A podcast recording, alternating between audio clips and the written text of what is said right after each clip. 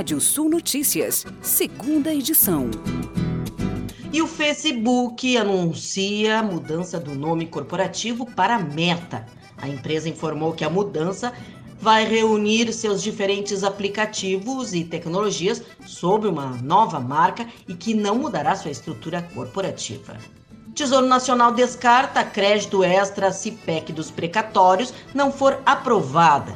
Pela legislação, créditos extraordinários que estão fora do teto de gastos só podem ser abertos em caso de imprevisibilidade e urgência, como comoção interna e calamidade pública. Levantamento do Banco Central publicado pelo portal UOL mostra que os brasileiros pagaram 18,95% a mais nos imóveis financiados entre fevereiro de 2020 a agosto deste ano. A mediana dos valores de garantia subiu de 185 mil reais para 220 mil reais.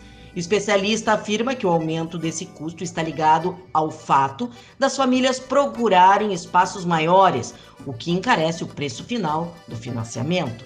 A Receita Federal acreditou hoje na conta bancária do contribuinte a restituição do lote residual do imposto de renda da pessoa física relativas ao exercício de 2021.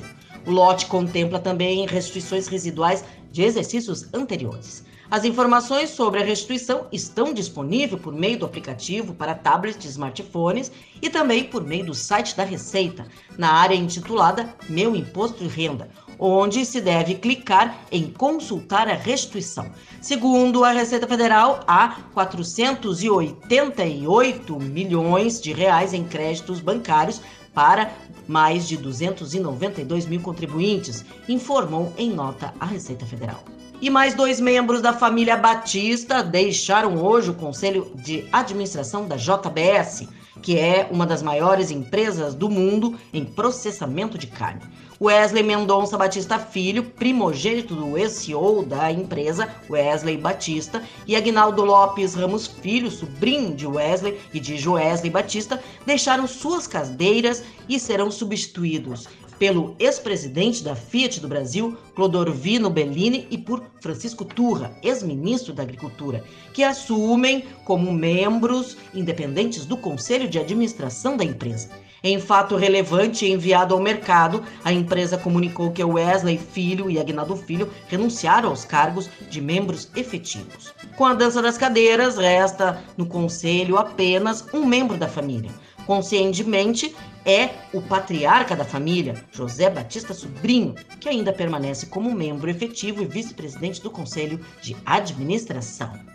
No mercado de ovos, a última semana de outubro, mês dedicado a promover o produto, vai seguindo em mercado desequilibrado, mas conseguindo sustentar as bases de referência dos negócios realizados com ovos brancos e vermelhos. O preço recebido na comercialização da caixa de ovos brancos se encontra 5,5% abaixo do recebido na abertura do mês e mantém a mesma diferença adicional para a caixa de ovos vermelhos no decorrer de todo o período. Embora o mercado siga fragilizado, a tendência aparenta ser de estabilidade nas contações diante da proximidade do encerramento da semana e do mês. Com isso, o mercado já começa a viver a expectativa da chegada de novembro, vislumbrando novas oportunidades.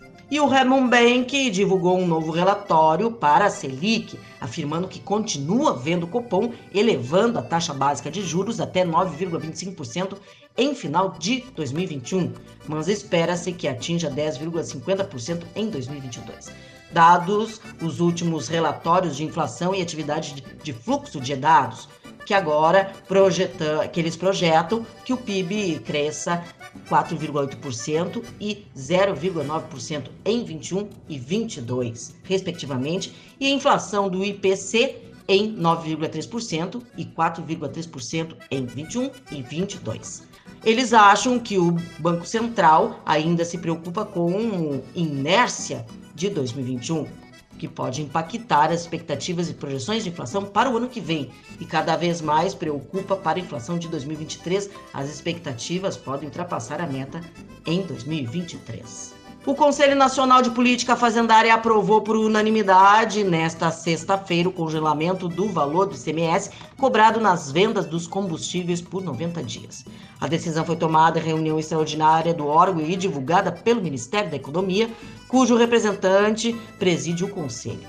Além de representante da pasta, o CONFAS é formado pelos secretários de Fazenda, Finanças Economia, Receita, e Tributação dos Estados e do Distrito Federal. Em nota, o Ministério da Economia informou que um movimento tem por objetivo colaborar com a manutenção dos preços nos valores vigentes em 1 de novembro deste ano até 31 de janeiro de 2022. E vamos aos destaques do portal radiosul.net. Vice-prefeitos lotam auditório da FAMUS durante eventos sobre comunicação, imprensa, redes sociais e inovação. Bloqueio à carne do Brasil pelo governo chinês ainda se mantém. Você pode ler mais notícias no portal radiosul.net. Pode ouvir esse boletim no seu agregador favorito do podcast. Eu, Kátia Desessar, volto na segunda-feira, às oito e meia da manhã, no Rádio Sul Notícias, primeira edição. Bom final de semana. Previsão do tempo. Olá, ouvintes da Radiosul.net. Noite de céu claro em grande parte do Rio Grande do Sul. Nessa sexta-feira, maior nebulosidade na divisa com Santa Catarina, até possibilidade de pancadas de chuva aí na região é, da, norte do estado, na divisa com Santa Catarina. É, temos é, nebulosidade atuando é, no território catarinense e grande parte do Paraná também, nebulosidade na noite de hoje, um tempo mais aberto no norte. Tem pancadas de chuva para Santa Catarina aí na noite de hoje, é, até pancadas que podem ser fortes na região do litoral catarinense. Uh, nós temos o, para o final de semana a nebulosidade se mantendo em Santa Catarina com pequenas aberturas. O Paraná uh, tem um tempo mais fechado para o final de semana com pancadas de chuva em todas as áreas. No Rio Grande do Sul nós temos um, um sábado aí com variação de nebulosidade até nas áreas da fronteira com o Uruguai, em, no eixo sudoeste, é, passando pela, pela faixa oeste, ali mais no extremo oeste, fronteira oeste, tem o tempo até mais aberto temperaturas altas, entre 32 e 34 graus aí, é, tanto na fronteira com o Uruguai deve chegar a 31, 32, na fronteira oeste 34 graus. E nós temos até uma pequena chance de chuva em áreas é, da fronteira oeste, em áreas da fronteira com o Uruguai. E nós temos aí para a região central também pequena chance de chuva, é, possibilidade de pancada de chuva na parte da tarde. Nós temos para o norte do estado, aí sim, tempo com variação de nebulosidade, sobretudo na faixa é, entre o final da manhã e o começo da tarde. Também tem alguns períodos da noite com, com pancadas de chuva é, em toda a metade norte do estado aí tem possibilidade de chuva nessas áreas. No sul, no leste, região metropolitana, aí o tempo mais firme, o sol predomina, pequena chance é, de instabilidade. Domingo as temperaturas recuam na fronteira com o Uruguai, mínima de 16 graus, e a máxima não passa de 25 graus no domingo aí em boa parte das áreas. Para Porto Alegre, temperaturas entre 18 e 30 graus nesse fim de semana, Santa Maria entre 17 e 30, em Pelotas entre 17 e 26, em Uruguaiana entre 21 e, 30 e 34 graus, Passo Fundo faz entre 17 e 27, Florianópolis, capital catarinense, entre 19 e 23. Francisco Beltrão, sudoeste do Paraná, temperaturas entre 18 e 27 graus. E o sol. O sol nasce em Pelotas nesse sábado às 5 horas e 31 minutos e se põe às 18 horas e 45 minutos. E confira mais informações do tempo na primeira edição da Rádio Sul Notícias na segunda-feira às 8 e meia da manhã. Um bom final de semana e até lá.